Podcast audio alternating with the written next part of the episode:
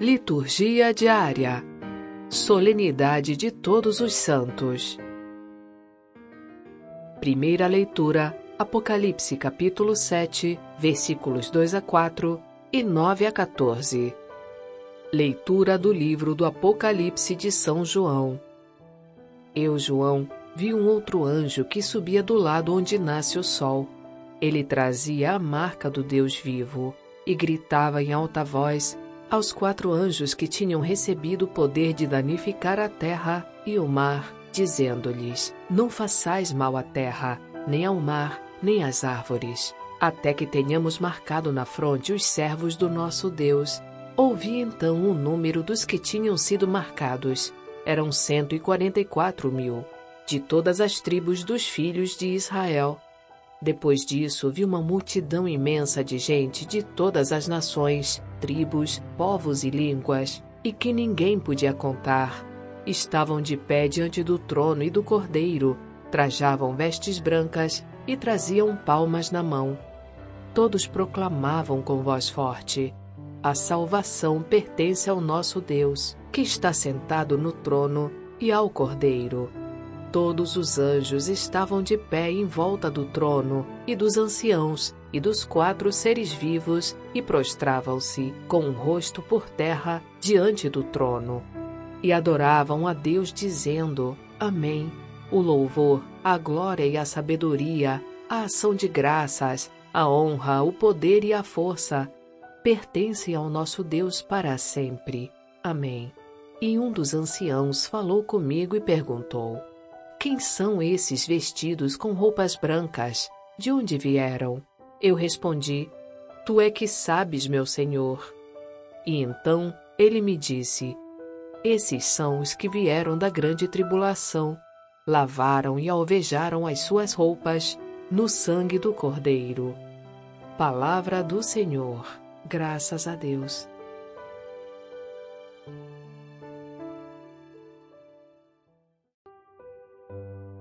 Salmo Responsorial 23 É assim a geração dos que procuram o Senhor. Ao Senhor pertence a terra e o que ela encerra, o mundo inteiro com os seres que o povoam, porque ele a tornou firme sobre os mares e sobre as águas a mantém inabalável. Quem subirá até o monte do Senhor? Quem ficará em sua santa habitação? Quem tem mãos puras e inocente coração, quem não dirige sua mente para o crime.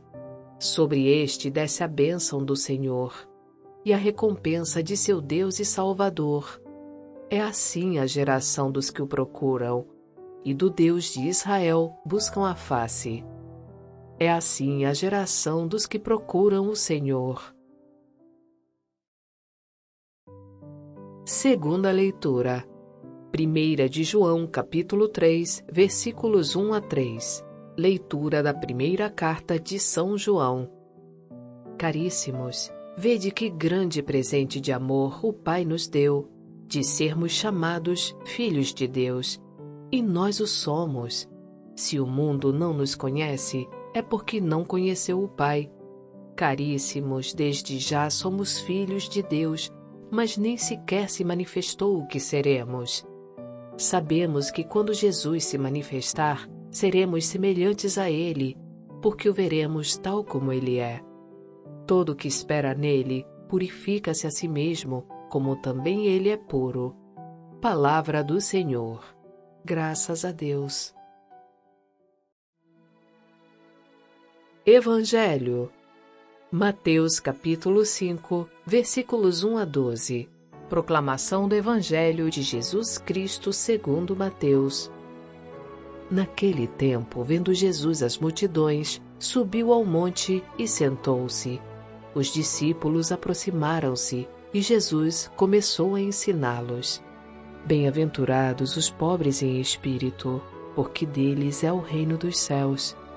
Bem-aventurados os aflitos, porque serão consolados.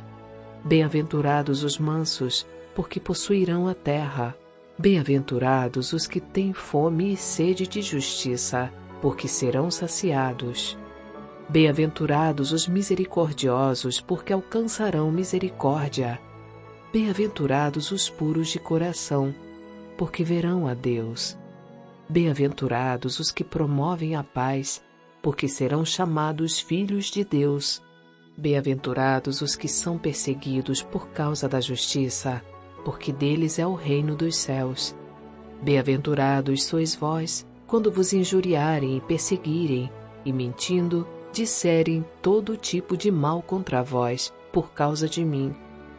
Alegrai-vos e exultai, porque será grande a vossa recompensa nos céus. Palavra da salvação. Glória a vós, Senhor.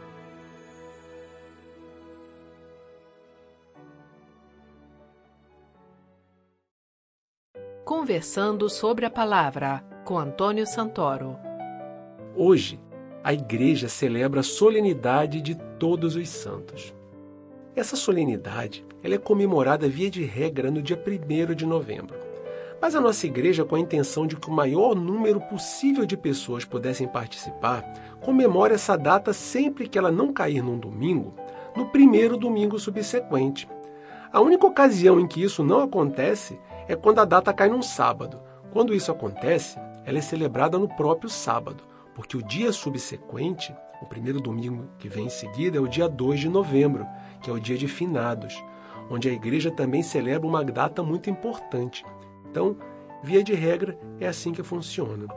Nessa hipótese, a celebração de todos os santos, ela permanece no sábado, e a comemoração dos fiéis defuntos é celebrada no domingo. Como muitas pessoas, né, por causa dos seus compromissos profissionais, não podem comparecer à igreja nos dias de semana, com essa mobilidade da festa, todos têm a oportunidade de participar das celebrações nas suas comunidades. E pessoal, quem são esses santos que nós celebramos hoje? Os santos nada mais são do que pessoas comuns, iguais aos seus irmãos, mas que tiveram o diferencial em suas vidas de fazer uma opção por aderir com sinceridade ao projeto de Deus e viverem as suas vidas de acordo com as propostas desse projeto. Falando dessa maneira, parece algo mais próximo de nós do que muitas vezes o nosso imaginário nos permite enxergar. Para a maioria das pessoas, os santos eram pessoas dotadas de uma elevação espiritual fora do comum, quase inatingível pela maioria dos seres humanos. E de fato, alguns eram mesmo. Alguns foram realmente pessoas especialíssimas, cujos exemplos de vida são capazes de gerar livros, filmes e obras de arte magníficas. São capazes de causar admiração nas pessoas através dos séculos. Mas para atingirmos a santidade, basta que nós vivamos as nossas vidas com dedicação ao projeto de Jesus para esse mundo, confiando na ação do Espírito Santo em nossas vidas e estando sempre abertos para receber a misericórdia infinita de Deus, todas as vezes em que nossa humanidade nos fizer tropeçar durante a nossa caminhada. Dessa maneira, gente, com toda certeza teremos também uma vida santa. Esse deve ser o objetivo de todo cristão, conforme nos diz o apóstolo Pedro, nos versículos 15 e 16 do capítulo 1 da sua primeira carta. Ele diz: A exemplo da santidade daquele que vos chamou, sede também vós santos em todas as vossas ações Pois está escrito: Sede santos, porque eu sou santo. E hoje nós vemos, gente, tantos exemplos de pessoas que foram elevadas à condição de santos e que viveram em tempos tão próximos de nós. Temos tantos exemplos: Santa Teresinha, os papas João XXIII, Paulo VI, João Paulo II, Madre Teresa de Calcutá e a nossa irmã Dulce aqui no Brasil. Imaginem quantas pessoas cruzam o nosso caminho todos os dias, mas não têm a relevância das suas vidas expostas nas mídias, proclamadas, como tiveram esses santos que a gente citou agora. Você já imaginou com quantos santos você já pode ter convivido? Quantos santos já podem ter conversado com você pessoalmente? Quantas pessoas que estão vivas hoje e seguindo em suas vidas o roteiro para obter um dia santidade. E você, eu, E todos os nossos irmãos também somos convidados a trilharmos esse caminho de santidade. Quantas pessoas viveram ou vivem a santidade de forma anônima perante a humanidade, mas que jamais passarão despercebidas diante de Deus? É para Deus e não para o reconhecimento social que devemos ser santos. Para alguns, esse reconhecimento público até chega, mas de forma indireta, porque esse nunca foi o objetivo das suas vidas. E é inegável que esse reconhecimento público que é dado pela igreja serve de exemplo, serve de ânimo, de estímulo, para que todas as pessoas busquem a santidade. Mas a santidade pública e proclamada, que não chega dessa forma para a maioria das pessoas, chega com toda certeza através do reconhecimento de uma vida santa pelo próprio Deus, que nos acompanha em todos os momentos das nossas vidas, que nos ama e que sabe tudo, absolutamente tudo sobre cada um de nós. Esta é a santidade que importa verdadeiramente. É a ela que devemos buscar todos os dias da nossa vida. São João Paulo II, ele diz a respeito da solenidade de hoje. Abre aspas. Hoje celebramos a solenidade de todos os santos. Na luz de Deus, recordamos todos aqueles que deram testemunho de Cristo durante a sua vida terrena, esforçando-se por praticar os seus ensinamentos. Alegremo-nos com esses nossos irmãos e irmãs que nos precederam percorrendo o mesmo caminho que nós percorremos e que agora, na glória do céu, recebem a recompensa merecida. E vamos às leituras. Na primeira leitura de hoje, vemos um trecho retirado do livro do Apocalipse de São João. Como nós já vimos, o livro do Apocalipse foi escrito em uma época onde as perseguições contra os cristãos já eram uma realidade cotidiana para as comunidades que haviam sido formadas. Em razão disso, João ele escreve esse livro usando uma linguagem codificada, que era reconhecida pelos destinatários, mas que não podia ser feita de outra maneira. João não podia ser explícito, sob pena de chamar a atenção daqueles que exerciam implacavelmente a perseguição àqueles que tinham a sua fé em Jesus. No trecho que nós lemos hoje, vemos João narrando uma visão na qual ele menciona um anjo que subia do nascente trazendo o selo do Deus vivo. Ele menciona ainda que esse anjo chamou outros quatro anjos, para os quais havia sido dado o poder de causar dano na terra e no mar, e disse: Não façais mal à terra, nem ao mar, nem às árvores, até que tenhamos marcado na fronte os servos do nosso Deus. Os servos de Deus são aquelas pessoas marcadas com o sinal de Cristo, gente. Segundo o catecismo da nossa igreja, o batizado é marcado com o sinal de Cristo e pertence eternamente a Ele.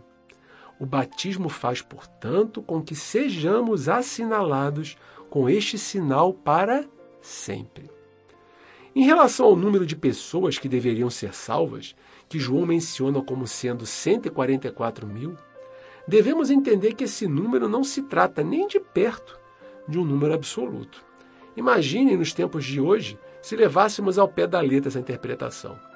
Em qualquer cidade grande do nosso país, chegamos facilmente a esse número de habitantes.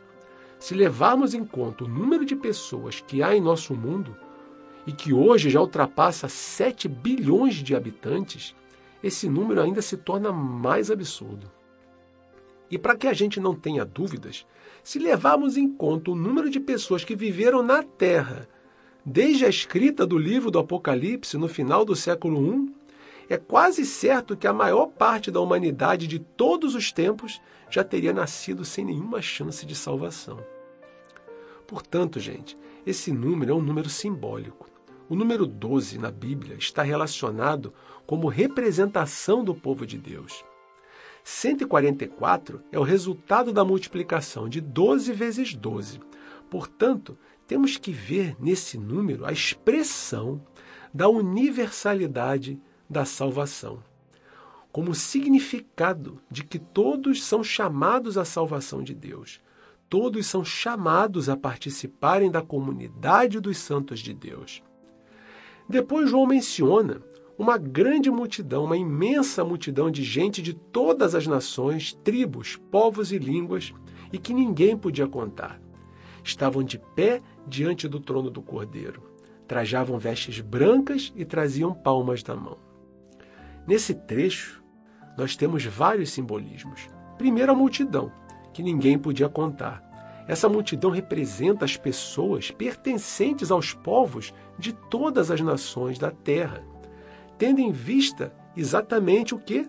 A universalidade da salvação proposta por Jesus. Essas pessoas ressuscitarão junto com Jesus no final dos tempos.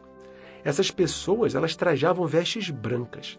O branco é a cor associada a Deus. Portanto, gente, podemos identificar que todas essas pessoas eram pessoas pertencentes a Deus, pessoas ligadas a Deus. E todas elas estavam aclamando a Deus com palmas na mão. Essa aclamação com palmas não é palma de bater palma, é palmas no sentido de plantas, né? A planta da palmeira nos remete a essa festa, essa aclamação com palmas, ela nos remete à festa das tendas, uma festa que era celebrada pelo povo hebreu no final do tempo das colheitas e que recorda a época em que o povo habitou em tendas após a saída da escravidão do Egito. Dessa maneira, assim como festa das tendas fazia essa alusão à época em que o povo de Deus se tornou livre da escravidão e passou a uma vida nova, a referência às palmas nas mãos e, portanto, uma referência a essa mesma festa, na visão de João, ela faz referência ao êxodo definitivo do povo, que vai se tornar livre definitivamente após a intervenção de Deus na história da humanidade, após o sacrifício único e perfeito do Cordeiro de Deus, que é Jesus. Aqueles que aderiam à proposta de Jesus, que aceitaram a salvação do Cordeiro, para esses será permitido habitar nas tendas definitivas que Deus preparou para o seu povo. Eles formarão a comunidade dos santos. Em regra, esses são os simbolismos que a gente pode depreender, compreender e meditar hoje na nossa primeira leitura. Na segunda leitura, João nos fala, em primeiro lugar, sobre o tipo de amor com o qual Deus nos amou e nos ama. Deus nos ama com um amor de Pai. Ele tem a todos nós como seus filhos e nos fez membros de sua família. Agora, podemos chamar a Deus de Pai. Olhem, gente, o grau de intimidade que tal expressão nos concede. Como já vimos aqui em outras ocasiões, chamar a Deus de Pai não era necessariamente uma novidade para o povo judeu. Existem várias citações no Antigo Testamento que se referem a Deus como um Pai amoroso.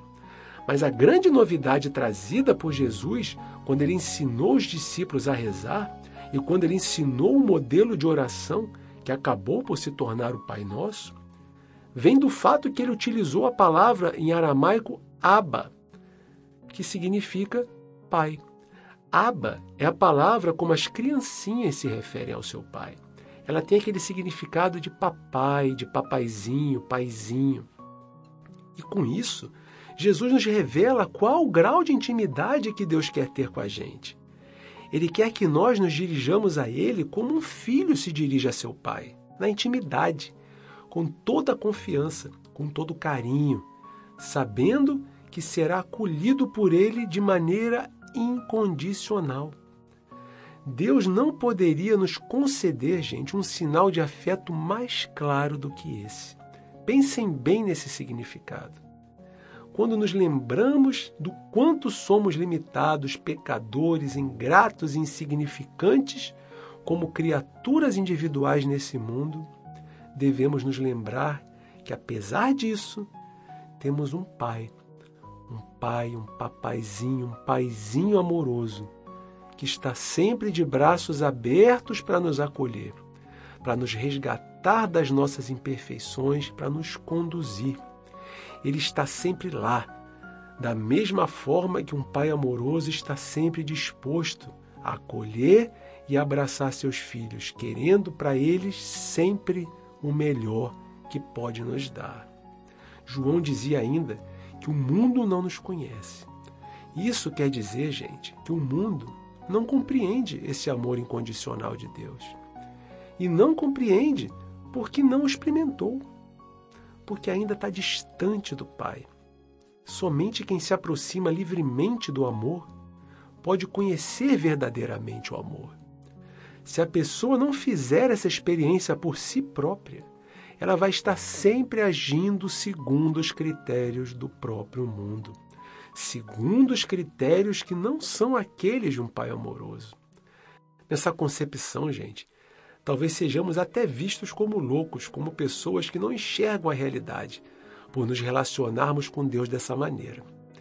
Mas o amor de Deus, o amor que nos foi apresentado através de Jesus, só pode ser compreendido pelas pessoas que fazem a experiência desse amor. Para isso é necessário que, primeiramente, a pessoa se aproxime voluntariamente, humildemente de Deus, através da aceitação dos ensinamentos que nos foram trazidos pelo seu Filho Jesus com a humildade de uma criança. Enquanto a pessoa não fizer essa aproximação com Deus, essa opção, ela não vai poder conhecer em profundidade o amor que Deus tem por nós.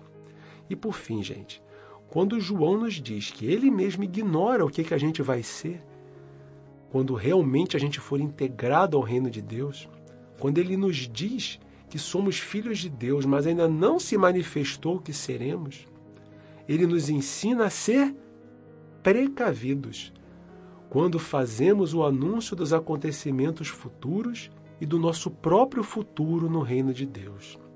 Certamente existe algo bom, inimaginavelmente bom que nos espera, mas não temos condição de saber o que é ou como será.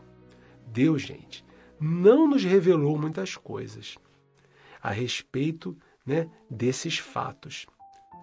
Até porque, se conhecêssemos esses detalhes, nossas expectativas talvez pudessem se desviar, pudessem nos desviar o foco das nossas obrigações nesse mundo como cristãos, como missionários, como propagadores do reino de Deus, dessa missão que nos foi confiada pelo próprio Jesus. O único fato que sabemos é que seremos semelhantes a Ele. Com isso, como isso né, se dará e quando isso acontecerá, são detalhes que a nenhum homem foi dado saber. Devemos apenas crer, pois qualquer pessoa que se identifica com Jesus, com seu Evangelho, naturalmente vai procurar caminhar nessa vida de acordo com os seus ensinamentos e aguardará com esperança as suas promessas. No Evangelho de hoje, vemos um trecho de Mateus, muito conhecido por todos. É um trecho do Sermão da Montanha, onde Jesus expõe para as pessoas a lógica do reino de Deus, através de algumas máximas que nós conhecemos como as bem-aventuranças. Reparem, pessoal, que o fato de Mateus colocar esse sermão em cima de uma montanha enquanto que Lucas o coloca como tendo ocorrido em uma planície, nos dá a intenção de um sentido teológico da parte de Mateus.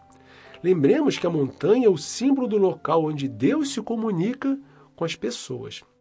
Já vimos isso em outras narrativas, né? E já comentamos aqui. Estão lembrados? Né? Vocês devem lembrar. Mateus ele tem muito provavelmente a intenção de fazer uma referência ao Monte Sinai, onde Deus revelou a sua lei a Moisés a lei né, do Antigo Testamento. Agora, Jesus, também em cima de uma montanha, revela às pessoas a nova lei, a lei trazida por ele, que deve ser o guia da vida de todos aqueles que quiserem aderir ao projeto do reino de Deus. As bem-aventuranças, elas são uma linguagem também muito familiar para o povo judeu. Elas aparecem nos livros de Isaías, Daniel, no livro do Eclesiástico, entre outros livros. E elas querem sempre nos mostrar uma alegria que nos é oferecida por Deus. No contexto dos evangelhos, as bem-aventuranças anunciam que a vinda do reino de Deus mudará a sorte das pessoas que se encontram em situação de vulnerabilidade, conforme cada uma delas faz a descrição. Elas dizem que essas pessoas são bem-aventuradas, porque dentro da sua situação de fragilidade, elas têm o coração aberto para acolher as propostas que Jesus faz a elas. Elas têm o coração aberto para aderir ao projeto do reino de Deus. As quatro primeiras bem-aventuranças, elas são relacionadas entre si. Elas fazem referência às pessoas que se entregam totalmente nas mãos de Deus e procuram fazer a sua vontade. E por essa razão, elas são bem-aventuradas. Os pobres em espírito são aqueles que têm a capacidade de renunciar aos bens materiais e ao seu orgulho, para que, através da graça de Deus, se possam colocar à disposição e ao serviço dos seus irmãos. Os mansos não são aquelas pessoas que aceitam tudo, que se conformam com as injustiças, com a violência ao seu redor, mas são as pessoas que não usam a violência como modo de solucionar os conflitos, mesmo sendo vítimas muitas vezes de injustiça e da intolerância do mundo. Os que choram são as vítimas de toda a injustiça do mundo. São aqueles sobre o qual a dor causada pelo egoísmo das pessoas, pela injustiça desse mundo, sofrem. E a vinda do reino de Deus será para eles causa de grande felicidade. Os que têm fome e sede de justiça e aqui nós temos que ver, né, gente, a justiça no conceito em que ela é aplicada nas Sagradas Escrituras, são aquelas pessoas que vivem de maneira fiel aos compromissos que elas assumiram com Deus e com os seus irmãos. Por isso, Deus vai honrá-las de acordo com a sua justiça. E de acordo com as Sagradas Escrituras, Deus é justo porque ele é fiel às suas palavras e aos seus compromissos com a gente. Deus vai honrar as pessoas com a sua justiça na chegada do reino. O segundo grupo de bem-aventuranças tem mais relação com o comportamento que as pessoas devem ter nas suas vidas depois que fazem a adesão ao projeto de Jesus. Os misericordiosos são aqueles que se encaixam que se deixam tocar pelo sofrimento e pelas alegrias dos seus irmãos, têm empatia com os seus irmãos. São aqueles que vão ao encontro dos irmãos, mesmo quando esses falharam nas suas vidas, mesmo quando são pessoas que não agem da maneira que eles esperam. Mas os misericordiosos são as pessoas que amam sem limites. Os puros de coração são as pessoas que têm um coração limpo, sem maldades, honesto, reto. Os que promovem a paz são aqueles que, num mundo violento e mesmo muitas vezes arriscando a sua própria vida, procuram construir pontes, caminhos, soluções de paz para as situações que vêm ocorrendo à sua volta. Os que são perseguidos por causa da justiça são aqueles que lutam pela instauração dos valores do reino de Deus nesse mundo mas são perseguidos, ameaçados, intimidados por aqueles que comandam os esquemas de injustiça e opressão que dominam as sociedades, causando o sofrimento de tantas pessoas no mundo. E por fim, na última bem-aventurança, Mateus se dirige às pessoas do seu tempo e também extensivamente a nós hoje, dizendo para elas não desanimarem diante de todas essas dificuldades que elas vão enfrentar quando defenderem os valores do projeto de Jesus, quando defenderem os valores do reino de Deus ao serem missionários de Jesus nesse mundo.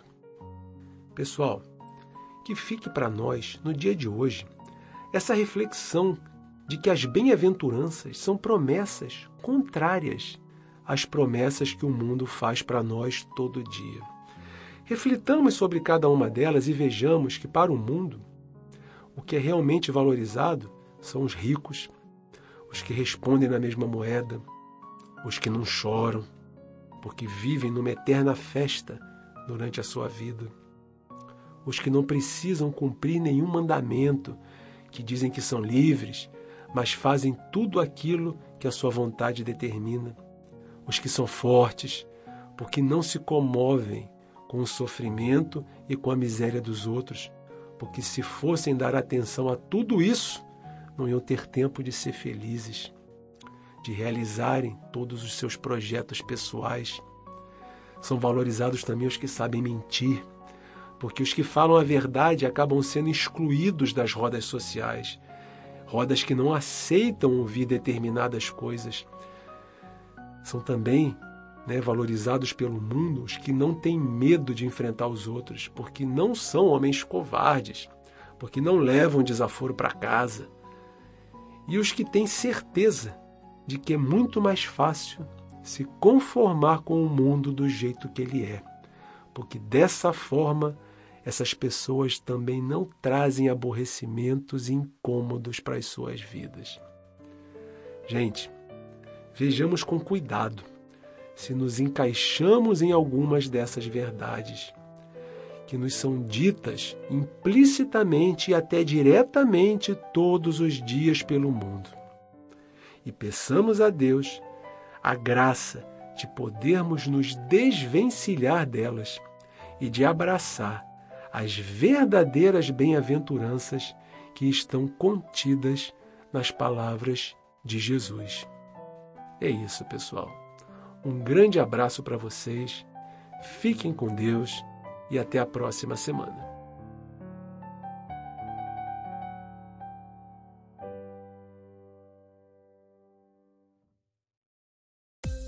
Baixe gratuitamente o aplicativo Liturgia Diária com áudio Vox Católica, disponível na Google Play Store e Apple Store.